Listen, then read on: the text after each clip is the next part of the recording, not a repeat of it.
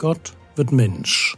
Leben und Lehre des Mannes, der Retter und Richter, Weg, Wahrheit und Leben ist.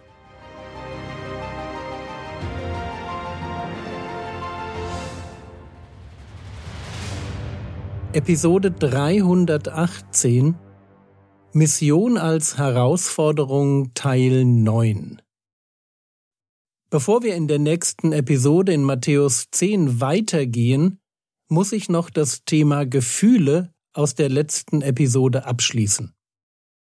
Ich hatte gesagt, dass die Gefühle, die wir in einer bestimmten Situation fühlen, ganz wesentlich davon abhängig sind, wie wir diese Situation bewerten. Man kann sich vereinfacht ausgedrückt ein bisschen aussuchen, was man in einer bestimmten Situation fühlen will. Ein ganz simples Beispiel. Wenn meine Frau mich bittet, den Müll runterzubringen, dann kann ich mich ärgern, weil dieser Stinkejob wieder an mir hängen bleibt, weil ich ja zu Hause arbeite. Oder ich freue mich über die Möglichkeit meiner Frau, Liebe zu erweisen und darüber, dass ich ein bisschen mehr Ehemann nach dem Vorbild Jesu werden darf, so wie Gott ihn sich eben wünscht. Also meine Beurteilung einer Situation bestimmt ganz wesentlich darüber, was ich fühle. Ein Vorteil von Bibellesen und Bibelverse auswendig lernen besteht nun darin, dass Gott unser Denken prägt und uns auf die Weise mit Ideen versorgt, um Situationen im Leben neu und anders als bisher bewerten zu können. Und diese andere Bewertung ist dichter an der Realität. Wer schon mal zornig war und sich im Nachhinein gefragt hat, warum er eigentlich so aus der Haut gefahren ist, da gab's doch eigentlich gar keinen Grund, der weiß jetzt genau, wovon ich rede. Geistliches Leben, vor allem Heiligungsleben, hat viel damit zu tun, dass wir es lernen, unsere Erfahrungen aus Gottes Perspektive zu bewerten. Sorry, das klingt alles super theoretisch. Es ist nur so wichtig, dass wenigstens wir als Christen begreifen, dass nicht jedes Gefühl, das spontan in uns entsteht, ein Ausdruck von objektiver Wahrheit ist. Es ist erst einmal nur ein Gefühl und mehr nicht. Und wir können und sollen als Christen dafür sorgen, dass wir nicht einfach irgendwas fühlen, sondern dass wir das Richtige fühlen. Und Vorsicht! Auch negative Gefühle wie Zorn, Trauer, Hass oder Verachtung können richtig sein. Wer im Angesicht von mitleidlosem Unrecht nicht zornig wird, der ist emotional nicht gesund. Woher weiß ich das? Weil ich bei Markus davon lese, dass der Herr Jesus in einer genau solchen Situation eine Gruppe von Synagogenbesuchern zornig anblickt. Aber kommen wir zu dem Gebot, das wir in Verfolgungszeiten halten sollen.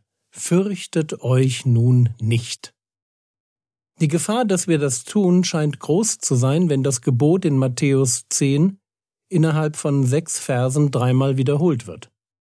Frage also, wie helfen uns die drei Punkte, die der Herr Jesus gegen Furcht ins Feld führt, wie helfen die uns dabei, unsere Angst in den Griff zu bekommen? Immerhin ist das eigentliche Problem, die Verfolgung, ja nicht gelöst. Schauen wir uns die drei Punkte nochmal kurz an. Punkt 1. Alles, was geschieht, wird ans Licht kommen.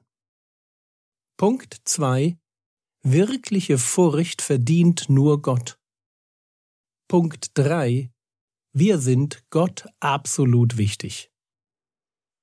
Wenn Gott uns gebietet, dass wir uns nicht fürchten sollen, dann müssen wir die konkrete Situation, die uns Angst macht, lernen anders zu bewerten.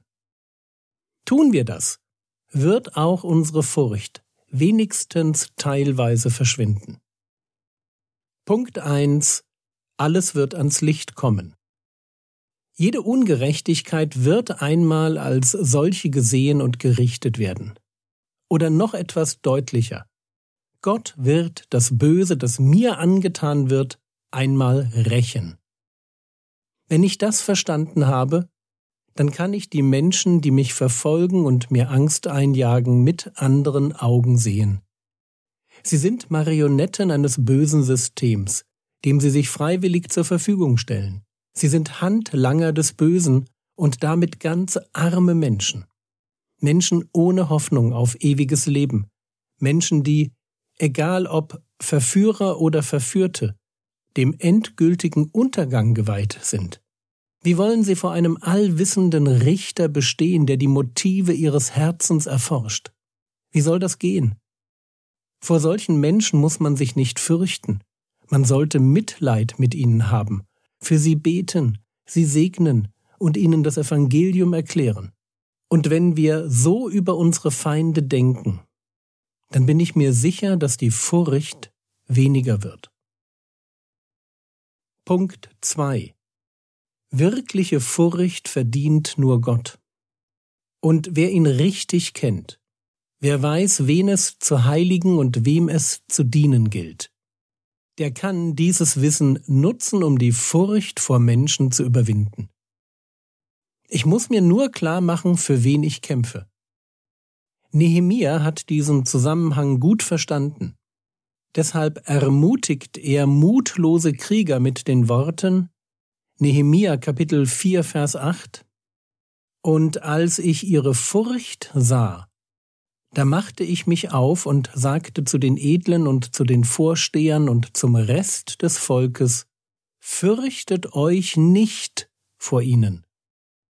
An den Herrn denkt, den Großen und Furchtbaren, und kämpft für eure Brüder, eure Söhne und eure Töchter, eure Frauen und eure Häuser. Es gibt diesen großen und furchtbaren Gott. Und ihm gehört mein Leben. Und wenn der Herr der Heerscharen wirklich mein Gott ist, wenn er mich als sein Botschafter losschickt, ein Zeuge der Wahrheit zu sein, dann will ich ihn auf keinen Fall enttäuschen. Nicht diesen Gott. Mögen meine Feinde sich mit ihm anlegen, ich will das nicht. Punkt Nummer drei. Wir sind Gott absolut wichtig. Das ist doch, was Verfolgung will. Sie will uns einreden, dass Gott sich nicht um uns kümmert, dass wir ihm egal sind. Denn wenn er sich kümmern würde, dann würde es uns besser gehen. Aber was wäre, wenn ich in den Momenten, wo Menschen mich anfeinden, und ich mich alleine und auch ein bisschen allein gelassen fühle, wenn ich in solchen Momenten anfinge, Wahrheit zu denken. Wahrheit, die frei macht, auch von Furcht. Wenn ich mich traute, die Wahrheit zu denken und womöglich meinem Vater im Himmel dafür zu danken, dass er mich sieht und kennt und dass er da ist. Dass er mir in jedem Moment genau der ist, zu dem Hagar in größter Not sagt, Du bist ein Gott, der mich sieht. Wie tröstlich zu wissen, dass Gott mich sieht. Es mag sein, dass er mich nicht rettet, aber sein Trost ist da. Es mag auch sein, dass ich leiden muss, weil es sein Wille ist, dass ich leide. Aber er lässt mich nicht allein, sondern will mit mir durch das Leid gehen. Ich leide nicht, weil er mich vergessen hat. Matthäus Kapitel 10, Vers 29 Werden nicht zwei Sperlinge für eine Münze verkauft? Und nicht einer von ihnen wird auf die Erde fallen ohne euren Vater. Das Bild ist interessant. Vögel, die auf die Erde fallen, sind hilflos. Und Christen in Verfolgung sind es oft auch. Fürchte dich, denn da ist niemand, der dir jetzt noch helfen kann. Falsch, ganz falsch. Mein Vater ist da. Er sieht mich. Er weiß, wie es mir geht. Ich bin ihm wichtig. Das ist die Realität. Wir sind aktuell nicht oder nur ganz wenig mit Verfolgung konfrontiert. Aber wenn sie kommt und mit ihr die Furcht kommt, ich hoffe, dass wir dann die Furcht besiegen werden, indem wir ihr drei Wahrheiten entgegenhalten. Drei Wahrheiten, die uns helfen, angstmachende Situationen neu zu bewerten. Erstens, Gott deckt einmal alles auf, was passiert. Und wehe denen, die sich an uns vergehen. Zweitens, Gott ist Richter, und ich tue gut daran, nie zu vergessen, dass er auch mich beurteilt. Drittens, Gott mag mich und ich bin in seinen Augen unglaublich wertvoll.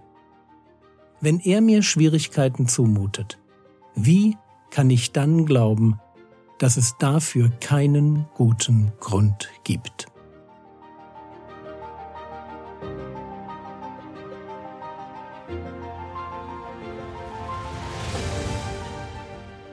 Was könntest du jetzt tun? Du könntest noch einmal das Konzept durchdenken, wonach wir durch die Bewertung einer Situation darüber entscheiden, was wir fühlen. Wie könntest du dieses Prinzip heute gewinnbringend in deinem Leben umsetzen? Das war's für heute. Wenn du ihn noch nicht kennst, schau mal bei meinem YouTube-Kanal vorbei. Der Herr segne dich, erfahre seine Gnade und lebe in seinem Frieden. Amen.